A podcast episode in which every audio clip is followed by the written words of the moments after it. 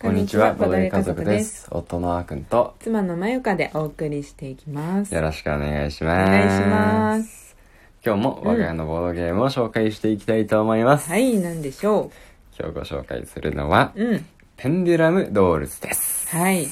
はい。ペンデュラムドールズはね、うん。あのーまあ、ゲムマのうん2020秋で、うんうん。あの、発売された、うんうん。あのボードゲームなんですけれども、うんうんこのね2021春のね、うんうんあの一番最近のゲームまで、うん新装版としてうん。新しく生まれ変わったうん。ボードゲームになって、うんまあ個人的にね結構注目しているうんうんボードゲームになりますね。そうだね。うん最初から、なんか、あのーその去年のその秋、うん、ゲームマ行った時もさ、うんブースすごい人だったよね。うん、そうそうそうそうそう。んすごいでその後いろいろね、うんご縁があって、うんあのー楽しく ご縁があって楽しくやることになったって変だよね、 なんて言ったろうあのご縁があってね、うんその制作者の うん方ともお会いしする機会があったりして、うんで私たちの YouTube チャンネルでもねそうそうそうルールの解説動画を上げさせてもらったりとかね、出演していただいてね。そうそうそうそう、太田さんにねうん、出ていただいたねそうそうそう、うん我々の、うんあの動画でのね、うんなんていうんだ初ゲスト初ゲストです特別ゲストとしては、うん初あのプレイヤーとして、うんそのなんだろうな他の人呼んだりすることはあるけど、うんうんそうじゃなくてね、うんあの制作者さんみたいな、うんちょっと普段はお会いできないような人を呼ぶって意味では、うん初ゲストになってうまんすね、そうそうそういや、うん本当に楽しかったよねそうそう楽しかったそのまあいつもはね僕が大体うんこうルール説明してますけど、うペンディラムドールズだけはね、うんあの本人がね作者さんが直接説明してるっていうめちゃくちゃレア回なんでね まだ見てない方じゃちょっとご覧になっていただければと思うんですけど、うんうんうんまあで簡単にねじゃあルールを、まあうん今回は僕の方からうん説明していきたいと思いますね。ほいであの、うん実はこの「ペンデュラムドールズ」って、うんあのいろんな遊び方があって、うんうんまあ、ストーリーモードと、うんあとデュエルモードってうんうんいうのがあるんですよ。うん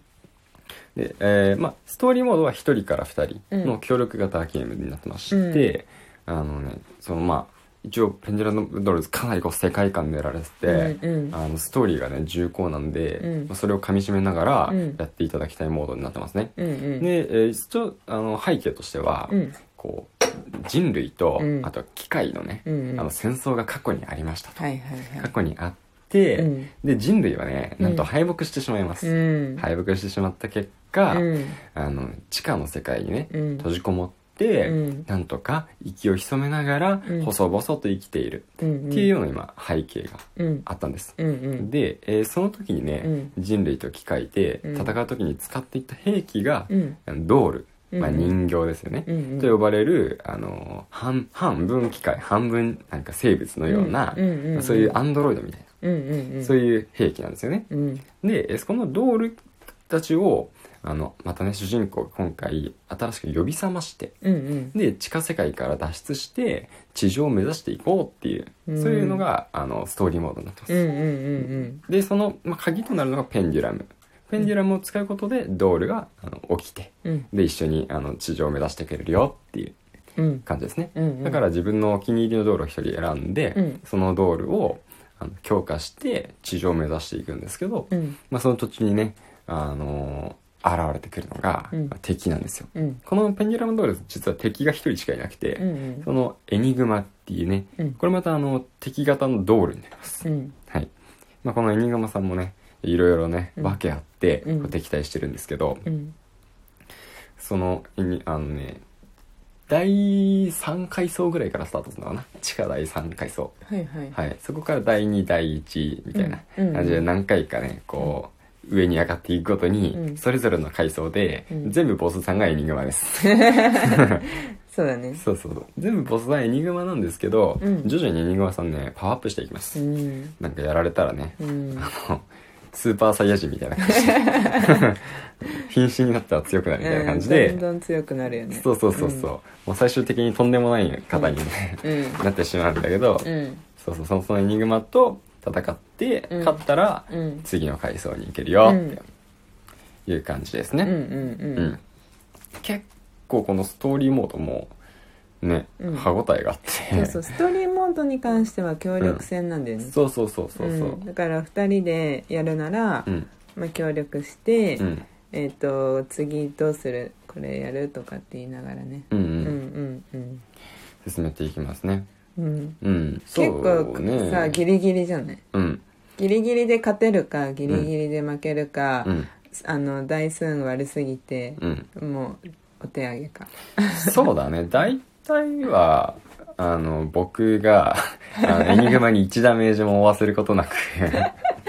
あの消えていくんですがうんうんでまゆかがね、うんあのアレスで無双するっていううんうんそうだねうんパターンが多いかなうんうんうんうんでもう一え個ーがもう一つがね、えーデュエルモードっていう、うんあのモードがありまして、うんこれはあのプレイヤー同士の戦いになります、うんなのでエニグマさん出てくるんですけど、うんあの一応ね敵としてじゃなくて、うんなんかねあの特別なアイテムの守り手みたい な感じであのエニグマを倒すとレアアイテムゲットできるよっていう、うんそうだねいうキャラとクターとしてねうん登場してきます、うんだからまあ地下世界を探索して、あの強いアイテムをゲットしたり、うんエネルギーをゲットして、あの自分を強化して、でうん何ラウンドか終了して探索フェーズが終わったら、うんじゃあみんなで戦いましょうっていう、まあ、あのバトルが始まるよってうんいう感じのモードなんですよね、うんうんだからこっちだったら4人まで遊べるからそうだねそう人数がね多くても遊べますよ、うんうん、そう珍しく協力とデュエルと両方とも楽しめるゲームになってるんで、うんうん結構長くね遊べるかなと思そうっだよてますねねなんか人数が変わっても全然また雰囲気変わるし、うんうんそうそうなんか割と稼働してますね我が家の、そうだねそうだね、うん、この同人サークルさんのうん、ボードゲームの中で、うんうんううんん、かなりそうだねうんなんかね最初は、うんその結構ね用語が難しかったの私このゲームあそうなんかこう結構こだわりが見えて、あうんまあそれがすごい世界観を作り出してるんだと思うんだけど、うんそのなんかね私クリティカルヒットとかってすらね 結構きつかったんだけど うんクリティカルバーストだしねあそうかそうクリティカルヒットでもないのそかうクリティカルバーストだクったリティカルバースとかでも今はどうなんだろなんか真相版になってさ、ううんなんかすごい変わったよねそうそうそう結構ねそういうところがね、うんあの分かりやすくあの、うん書き換えられてるから、うん多分難しい用語が減ってきてるんじゃないかなと思あのグラフィック絵とか、ううんこの世界観の作り込み、うんすごい、そうだよね、うん、このゲームほんとすごい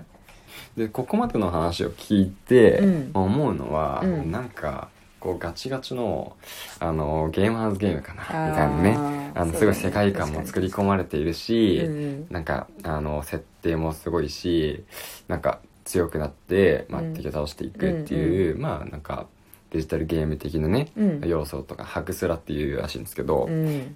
あって、うんまあ面白そうだけど難しそうだなってうん思いますよね。うんでただ実は、うんなんと、うんダイスゲームなんですうね、んそうカードゲームでありダイスゲームであるとい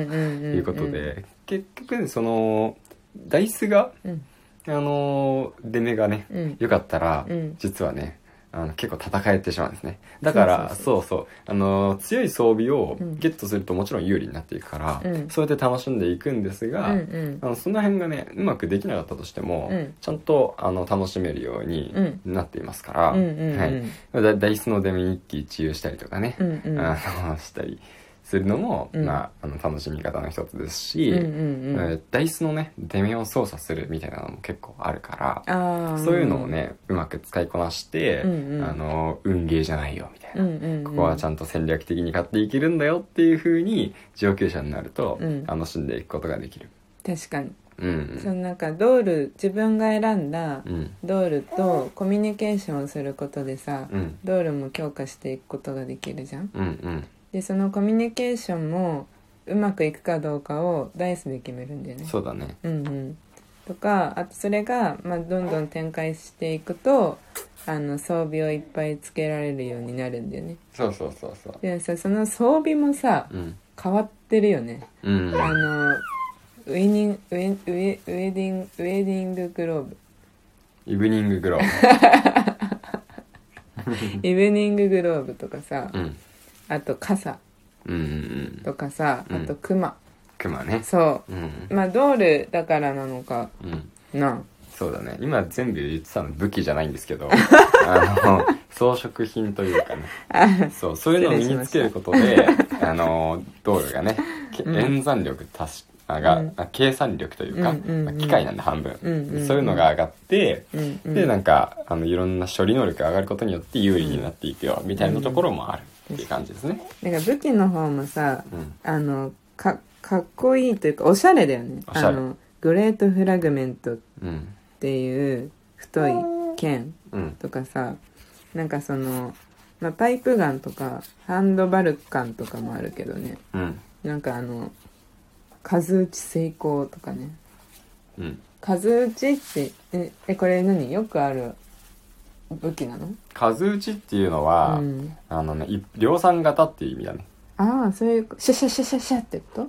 とえっ、とだかじゃらないか特別な一品じゃないよっていう。あそういうそ意味こら辺で売っているような、うんいっぱい作られていろんな人が持ってるような品だよっていう意味だねへえすごいねうんうん日本語私ほんと弱いからなん多か分恥そずうかしい多分うんだへけど、もしかしたら違うかもしれない僕はそう取ってますええでも本当にね面白いようんあの変わってるうんうんまあでもこれ新装版になってまたねうんあの面白くなってるみたいだからもっとやっていきたいね、そうだね、うんはいというわけで今日ははいはペンデュラムドールズお話しさせていただきました、はいまた次回も聞いてくださいねバイババイイバイ